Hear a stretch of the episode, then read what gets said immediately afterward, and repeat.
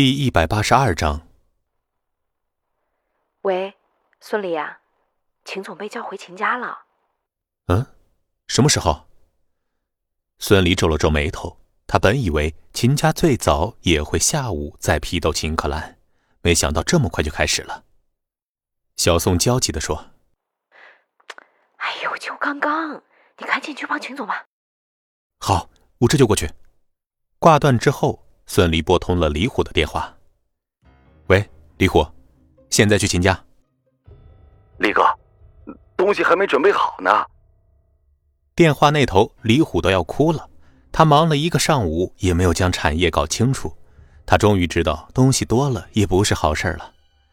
孙离低喝道：“那是你的事，要是耽误了我的事，我扒了你的皮。”这……李虎还要说什么，电话里却传来了嘟嘟的忙音。哈哈，还挺厉害的，这是要扒了谁的皮呀？方圆探头往孙离手机屏幕上看。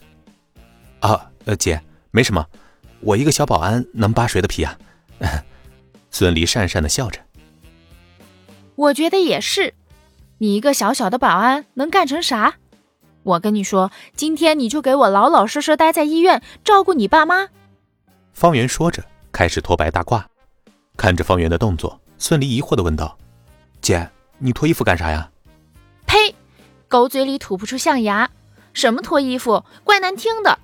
你没看见我里面穿着运动服吗？既然你来了，我今天就请假出去好好放松放松。我都连续盯了一个星期了，累死我了都。”方圆一手拿着白大褂，一手揉着脖子往值班室走去，看来真的是累坏了。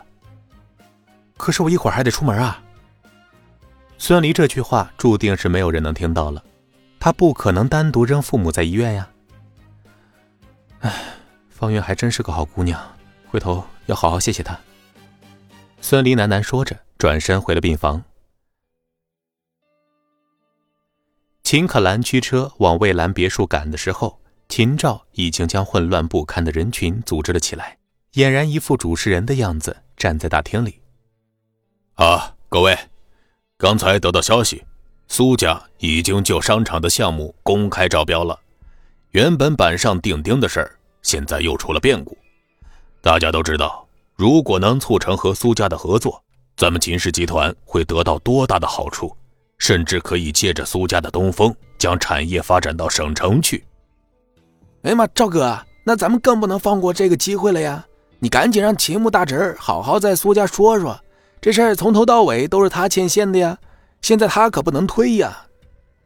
一个男人焦急的喊道：“呃，是啊，也不知道咱们秦氏和苏家八字不合，还是有小人作祟，想要合作咋这么难呢？”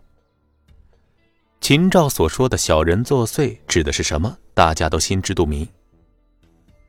哎，这事儿啊，小木已经尽力了，本来事情就要成了，突然又出了孙离那档子事儿，我们也没有料到啊。秦照说着，面露难色。现在小木也很为难呀，夹在秦氏和苏家之间，不好做呀。那还不简单？谁闯的祸，谁负责？让秦可兰和那个乡巴佬去苏家赔礼道歉去。哎，对，就是跪，也得让他们把项目给跪回来。谁闯祸谁负责的言论立即得到众人的认可。哎呀，就是就是，当然要他去了。反正项目黄了，秦可兰也没什么事做了，就让他去苏家吧。哎呦，听说呀，他还和苏家的苏莹莹起了冲突。让他上门赔礼道歉，这应该的。啊，对，这事儿就让他去，再合适不过了。秦照听着这群旁支说的话，脸上露出为难之色，可心里却早就笑开了花。有秦牧在，苏家商场的项目最后自然会给秦氏。现在不过是利用这个项目借题发挥，彻底将秦可兰赶出秦氏集团，让秦可兰在秦家再也没有立足之地。秦照装作为难的说：“哎，这个事情虽然是可兰惹出来的，但她毕竟是个女孩子家嘛，让她去苏家不太妥当吧？”哎呀，赵叔，你就是心太软了。她是个女人咋了？她既然是个女人，为啥还霸占着秦氏集团董事长的位置呀？嗯？哎呀，就是啊，赵叔，就让秦可兰去，谁让她惹了苏家的人呢？